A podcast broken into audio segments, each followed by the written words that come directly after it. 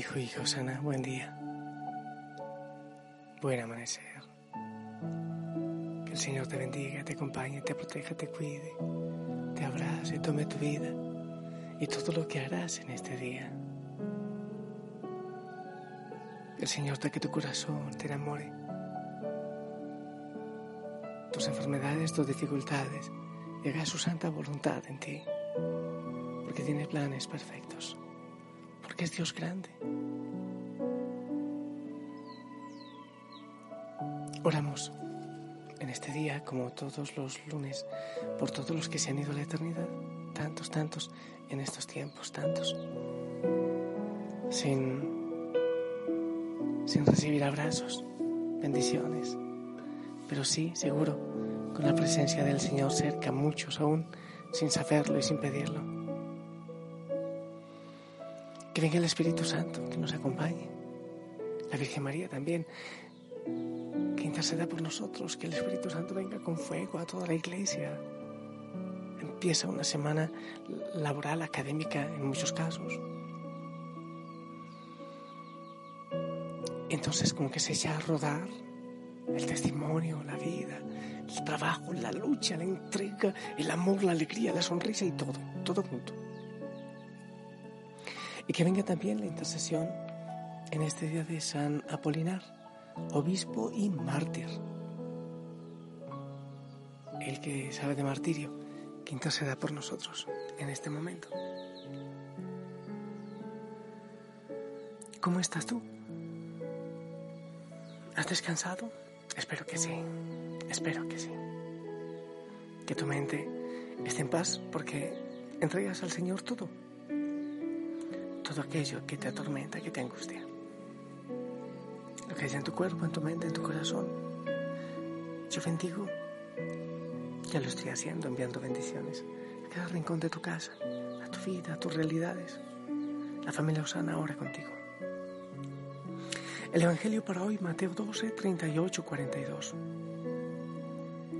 En aquel tiempo algunos de los escribas y fariseos dijeron a Jesús, Maestro, queremos ver un signo tuyo. Él les contestó, Esta generación perversa y adúltera exige un signo, pero no se le dará más signo que el de Jonás. Tres días y tres noches estuvo Jonás en el vientre del cetáceo pues tres días y tres noches estará el Hijo del Hombre en el seno de la tierra. Cuando juzguen a esta generación, los hombres de Nínive se alzarán y harán que la condenen, porque ellos se convirtieron con la predicación de Jonás, y aquí hay uno que es más que Jonás. Cuando juzguen a esta generación, la reina del sur se levantará y hará que la condenen, porque ella vino desde los confines de la tierra para escuchar la sabiduría de Salomón, y aquí hay uno que es más que Salomón. Palabra del Señor.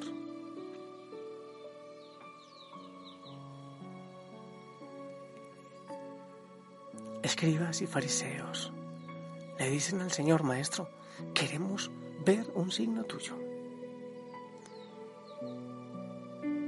Y él dice, mm, no, exigen un signo, pero solo se les no se le dará más signo que el de Jonás. Sí. ¿Por qué si era tan fácil para el Señor hacer un signo, otro milagro más? Otro milagrito más, sí. De hecho, no solo ellos lo pidieron, después, antes de ir a la cruz, ya se lo pidieron. Creo que fue Herodes medio perdido estoy yo a esta hora, pero creo que fue Herodes. A ver, haz algo para que yo crea un milagro o algo. ¿Qué signos puedes hacer? ¿Cuántos signos había hecho el Señor? ¿Cuántos, cuántos, cuántos milagros?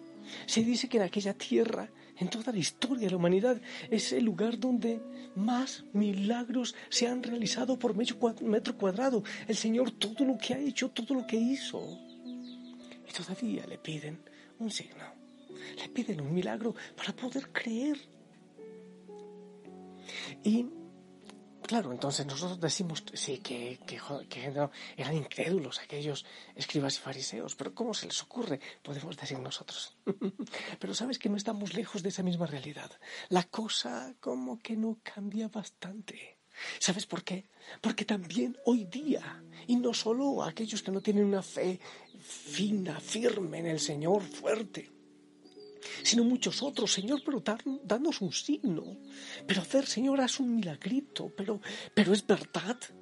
O por ejemplo, muchas veces después del sacramento de la reconciliación. Pero ¿será que el Señor sí me perdonó? Pero Señor, dame otra señal. ¿No faltan? No faltan los que están dando señales por allá y por acá. Y si el Señor te está diciendo. Y si, y bueno, a veces, a veces, ya lo he dicho otra vez, hay que tener mucho cuidado porque no falta aquellos que, que por, alguna, por algún billete o por algún cheque pueden confirmar cosas. Cuando el Señor nos lo dice, cuando es que nos falta creer en Él. No solo creerle al Señor, sino creer en el Señor. Ser capaces de abandonarnos en Él. Señor, yo creo en tu amor, yo creo en tu misericordia.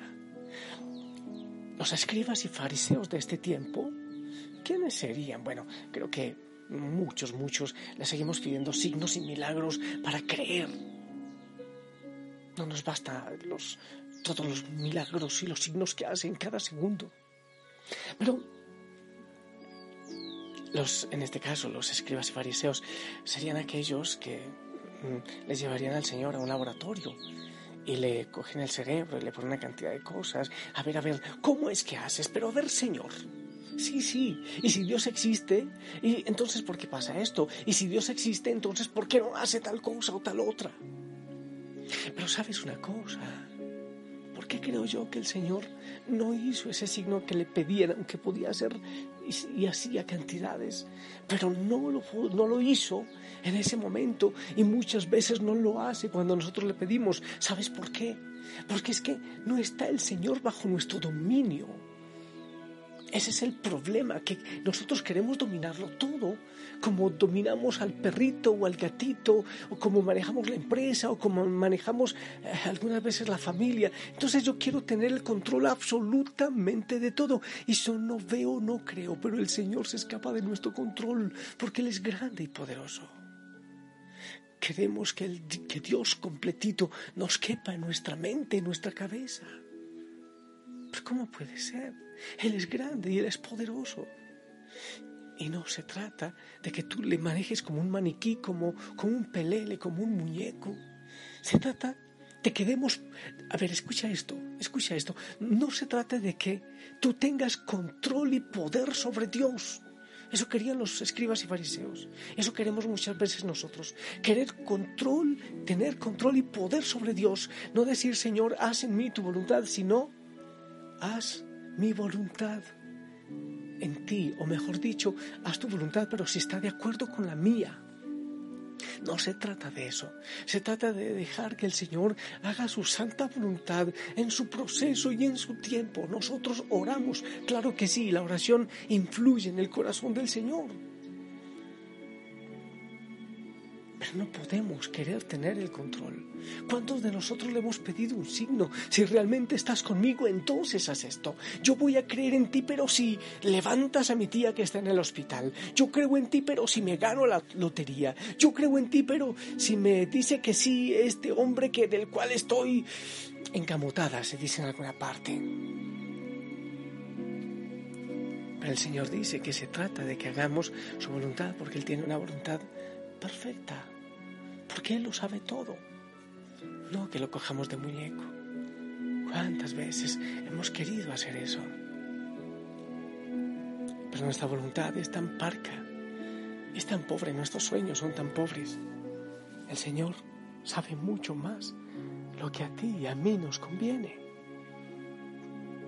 Por eso, qué fácil le había quedado hacer el milagrito, pero a Él no le interesa que crean obligados, escucha. A él no le interesa que tú creas obligado. Crees porque, porque viste el milagro. Entonces, mañana para otra vez dar el paso, vas a necesitar otra demostración de poder y otro milagro y mañana otro y otro, según tus antojos y tus caprichos. Esa no es la fe. Pruebitas y pruebitas. La fe es lanzarse en ese abismo que nos da certeza y seguridad que es el Señor en su santa voluntad. No que lo pruebes. El Señor no es un pastelito, un postre para que le estemos probando. No, no se trata de eso de ninguna manera. Hermoso que podamos abandonarnos en Él. Sí, Señor, yo creo en ti, porque tú eres mi Dios y mi Salvador.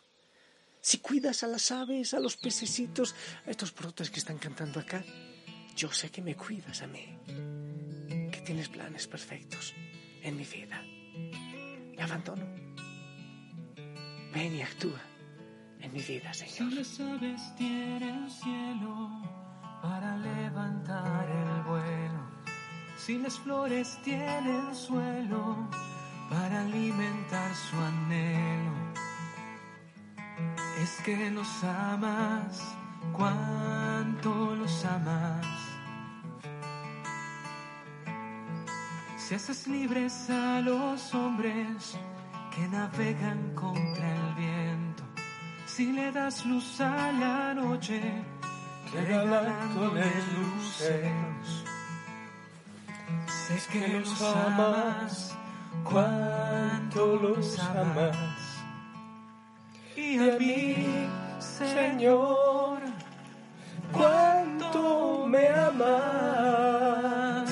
Si moriste por mí abrazando la cruz, tan humano, tan divino, fue por mí mi Señor, y tanto amor fue mi luz, tanto luz fue tu amor, tan humano, tan divino, fue por mi salvación. Sin galanas a los lirios si alimentas a los peces, si el risol siempre está alegre y si los campos reverdecen, sé que los amas, cuánto los amas. Y a mí, Señor, cuánto me amas. Si moriste por mí abrazando la cruz, tan humano, tan divino, fue por mí mi Señor, y tanto amor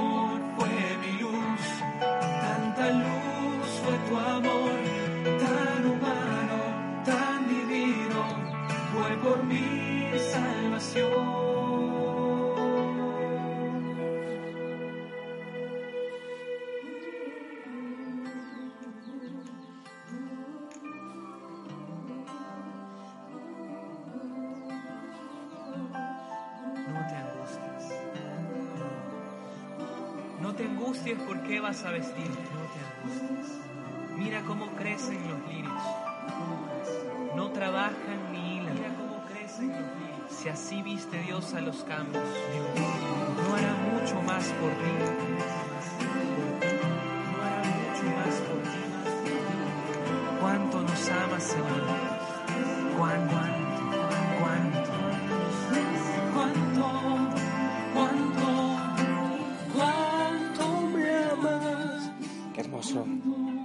Asombrado al Señor por todos los milagros que vemos en este momento, todo lo que escuchamos, por, por tantos milagros. Sí, Señor, cuánto me amas.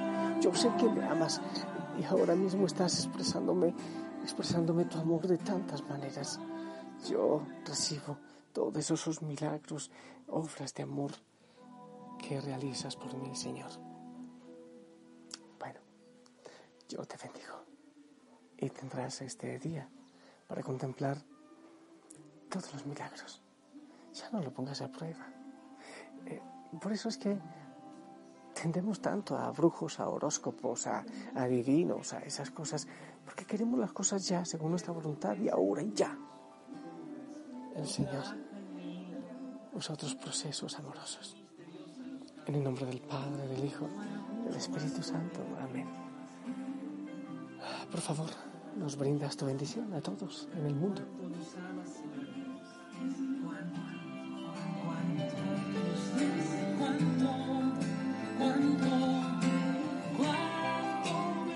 Amén, amén, gracias, gracias. Quiero bendecirte siempre y orar por ti y gracias por orar conmigo y que el Señor abra tus oídos, tus ojos y tu corazón para contemplar tantas hermosuras alrededor. Que tengas un hermoso día. Bendigo tus manos, lo que hagas, a los tuyos y abrazos y sonrisas. Y si el Señor lo permite, nos escuchamos en la noche.